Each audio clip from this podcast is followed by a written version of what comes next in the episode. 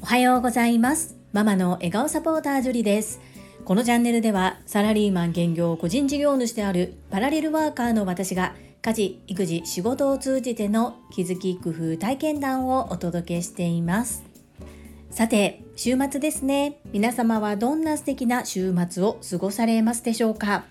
私は4月から受け持つ PTA の役員の引き継ぎを受けに行ってまいります。この公認者を決める時っていうのがグループ LINE で前任者からご希望の方はいらっしゃいませんかっていう LINE が届くんですけれども誰も手を挙げないんですよね。そして、まあ、どんな風に行うか不安だから手を挙げないのかできれば逃れたいのかちょっとよくわからないんですけれども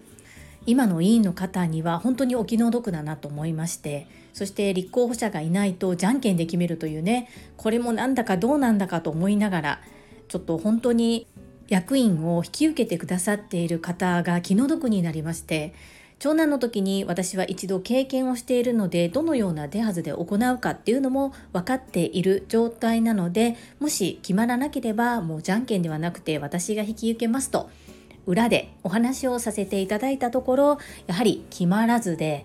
それで私がさせていただくこととなりました。同じグループの方からもいろいろと改善してほしいことも直接ご提案いただいたりしているのでそこも進めていきたいと思っております。一番は子どもたちが安全に元気に学校に通えることだと思いますのでそれを中心に行ってまいりたいと思います。本日は我が家にやってきてくれたコサージュたちのお話をさせていただきます。最後までお付き合いよろしくお願いいたします。私は昨年9月から12月の間株式会社新規開拓代表取締役社長でもあり、 Voicy チャンネル世界はあなたの仕事でできているのパーソナリティを務めておられる朝倉千恵子先生が主催されている女性専用の営業塾トップセールスレディ育成塾略して TSL オンライン版第7期を学ばせていただき卒業しております。そのご縁からいつもこちらにコメントをくださる香里さんの作られるコサージュを購入させていただきました。パチパチパチパチパチ。そして香里さん本当にお優しいんですよね。りんちゃんにということで折り紙でピカチュウを作って送ってきてくださったんです。りんちゃんも大喜びでした。優しいお気遣い本当にありがとうございます。そしてこのコサージュたちがめちゃくちゃ可愛いんですよ。写真からもすごく可愛さが伝わるんですが、一つ一つ手作りで革製品です。そして同じ色同じ形でも一つずつ少しずつ表情が違うそうです。こちらスタンド FM でも同じ同期の日々のワオチャンネルのマミさんそして税理士の卵コッティーズチャンネルのコッティさんも私にも届きましたということでご紹介されておられました。私はお二人と少し違った角度からこのコサージュについてご紹介をさせていただきたいと思います。まず私はセンスがないんですね。そして自分がセンスが悪いことが分かっているがためにお洋服何でもそうですが無難な色無難な形を選ぶ傾向にあります。パンツスーツも2着持っておりますが1着目が紺。もう1着がベージュという本当に無難な形無難な色です。そして今回香里さんのコサージュ私は大人買いをしまして4つもオーダーさせていただいたんですね。何度も追加で頼むと送料もかかってしまうしお手数も取らせてしまうかなと思いましてある程度固めて購入させていただこうというのは最初から決めておりました。香里さんが素敵だなと思ったところをたくさんあるんですけれども3点に絞ってお話をさせていただきます。まず1つ目ヒアリングをしっかりしてくださったということ。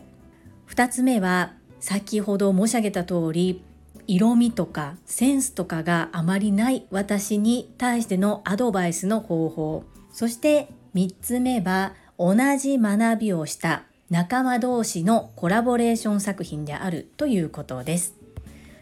1つ目のヒアリングをたくさんしてくださったという部分です。どんなシーンで使いたいのか何色がいいのかお花の花びらの形はどのものを好んでいるのかなど細かく聞いてくださいました。私は2つ買うつもりで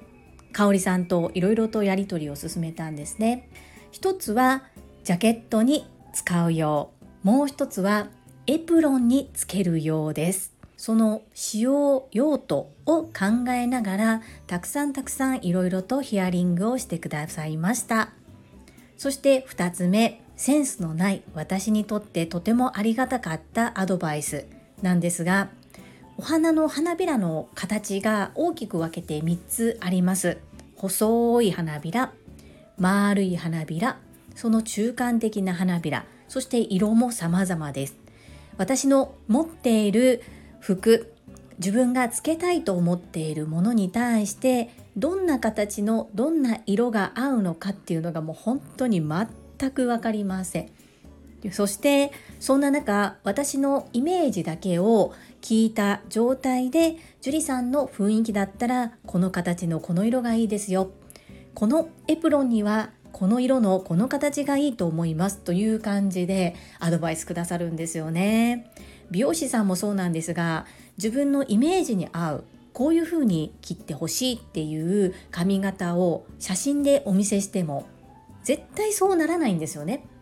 なぜかというとその写真の方と私の髪質そして頭の形が違うわけです。なので同じように切っても同じようにならない。そういった時に樹里さんの場合はここをこうしてこういう風にするとこの写真に似たような髪型になりますよ私はそう言ってくださる美容師さんが好きなんですね。なので今回の香里さんのアドバイスっていうのは本当に私にとってはとってもありがたいありがたいアドバイスでした。かといって最初から樹里さんにはこれがいいですよっていうような言い方はされないんですね。そこが素敵だなというふうに感じました。そして3つ目、同じ学びを経た仲間とのコラボレーション作品であるということです。香里さんはオンライン版 TSL 第7期を卒業した後にご自身がいろいろとクリエイターとして革製品を作っておられるのですが私もそうなんですけれどもデコ巻き寿司教室を開催していたりいろいろな授業を行っている同期の方の商品サービスを積極的に受けられてそしてコラボレーションできるところはコラボレーション早速されていたっていうところが素晴らしいなというふうに思いました。今回のこの香りさんの革製品は全てこちらスタンド FM のチャンネル。人はなりたい自分に絶対になれる諦めない限りでおなじみの泉さんが生体波動鑑定士でいらっしゃるんですが波動を整えてくださったものなんですね。なのでこれをつけると運気がアップします。っていうようなものです。ここの部分は目に見えない部分をどれだけ信じるのかっていうのは人それぞれだと思います。信じる信じない。皆さんそれぞれだと思うんですが私は生体波動というものを全く知りませんでした。泉さんに出会うまで。ですが泉さんのことを信じているので生体波動も信じています。そしてこれは統計学占いのような統計学ではなくってというところはいろいろとあるんですけれども私の口からではなくもうすぐ配信される宇波育代さんのポッドキャストチャンネル「人生の転機はチャンス」でおそらく細かいことを話してくださるのではないかなというふうに思います。もしかしたら今日私の配信で生体波動鑑定って何って思われた方もいらっしゃるかもしれません。生体っていうのは生きる体の方の生体です。このボキボキボキバキバキバキとこうカイロプラクティックのようにする体を整える方の生態ではなく生きる体の波動を整える。そんなことができる鑑定士さんです。私は今後自分で猫巻き寿司レッスンをする時に香里さんのハンドパワーと泉さんの波動を整えてくださったそのパワーを受けながら同期の仲間に見守られながらレッスンができるということで本当に嬉しいんです。不思議ですよね。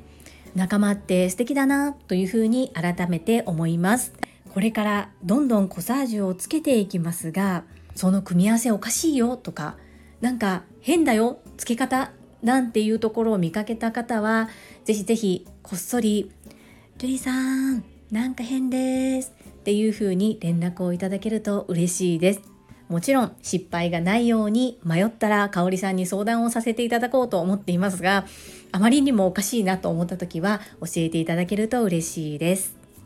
今日は大切な仲間がコラボレーションで販売されている革の手作りコサージュのご紹介をさせていただきました。私も欲しい僕も大切な方にプレゼントしたいって思った方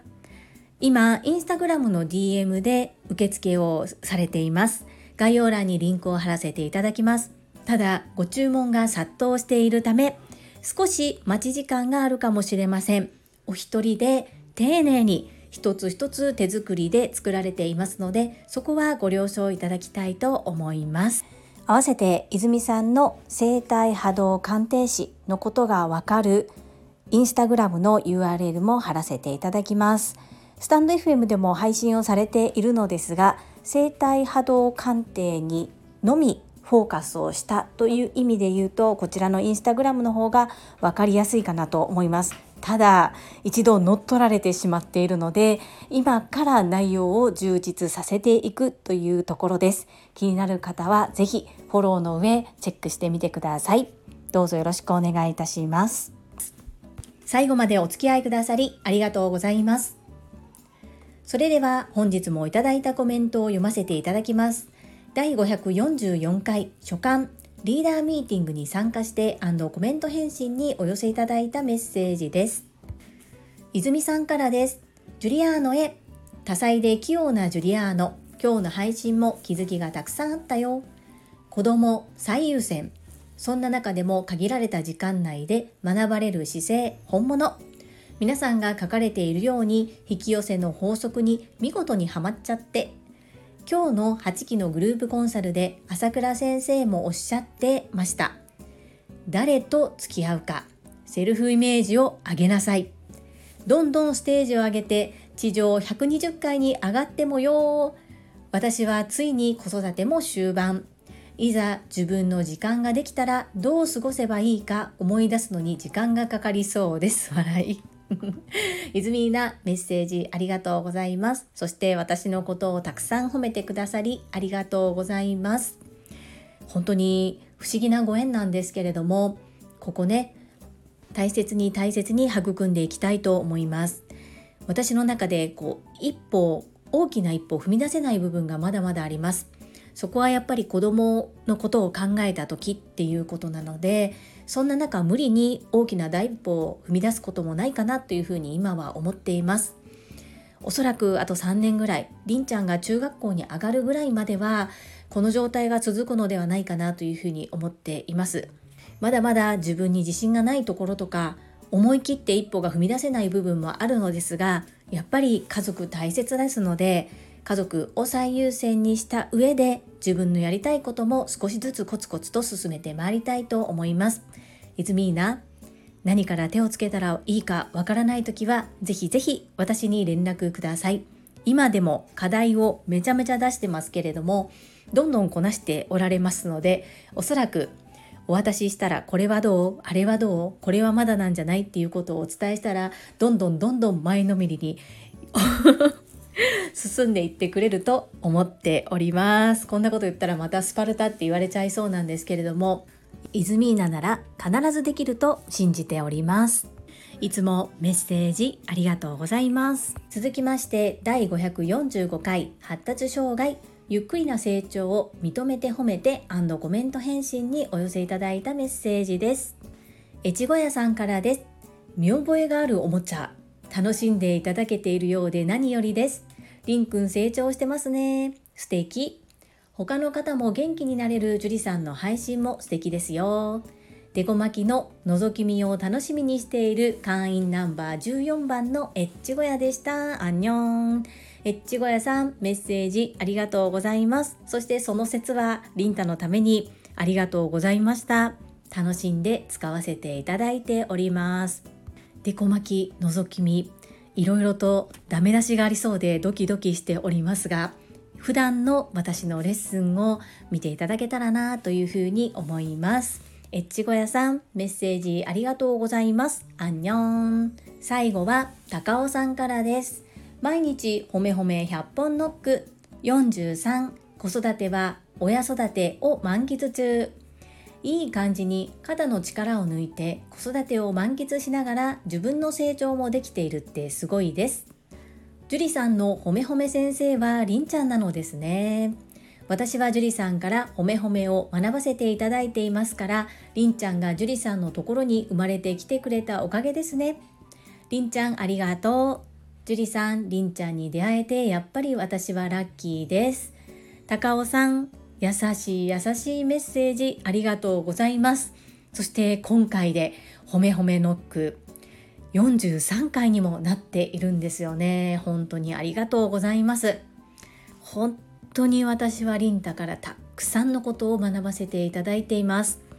毎晩寝る時に言ってます。ママのところに生まれてきてくれてありがとう。大好きよ。黙って聞いてますけれども、嬉しそうにしてくれてますよね。毎日毎日泣いてしまってる時とか本当にどうしたらいいんだろうというふうに途方に暮れていた時もあるんですけれども本当に母である私が泣いたところで何も解決しませんのでどうしたら少しでも良くなるのかどうやっていけば二十歳成人した時にリンタが周りの力を借りながらでも自分の足で立って生きていけるのかそこを目標として今一生懸命関わっているところです。高尾さん、優しい優しいメッセージありがとうございます。はい。いただいたメッセージは以上となります。皆様、本日もたくさんのいいねやメッセージをいただきまして、本当にありがとうございます。ものすごく励みになっておりますし、めっちゃくちゃ嬉しいです。本当にありがとうございます。最後にお知らせをさせてください。タレントのエンタメ忍者みやゆうさんの公式 YouTube チャンネルにて私の主催するお料理教室ジェリービーンズキッチンのオンラインレッスンの模様が公開されております。動画は約10分程度で事業紹介、自己紹介もご覧いただける内容となっております。概要欄にリンクを貼らせていただきますので、ぜひご覧くださいませ。合わせて100人チャレンジャー in 宝塚という YouTube チャンネルの42番目としてご紹介をいただきました。こちらでは約7分程度の動画でなぜ私がパラレルワーカーという仕事の仕方をしているのかということがお分かりいただけるような内容となっております。合わせてご覧いただけると嬉しいです。こちらも概要欄にリンクを貼ります。どうぞよろしくお願いいたします。それではまた明日お会いしましょう。素敵な週末をお過ごしください。ママの笑顔サポーター、ジュリでした。